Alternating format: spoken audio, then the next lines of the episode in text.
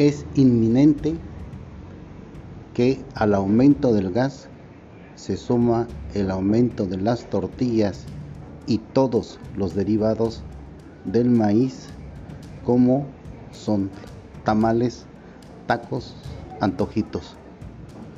Sin duda alguna, esto sí repercute en la administración de la economía del hogar, mientras el presidente destaca que son los distribuidores los que aumentan más el precio, se suma a ello la deshonestidad tanto de las gaseras como de los que trabajan ahí, dando kilos de menos, ocasionando que el gas en casa dure menos.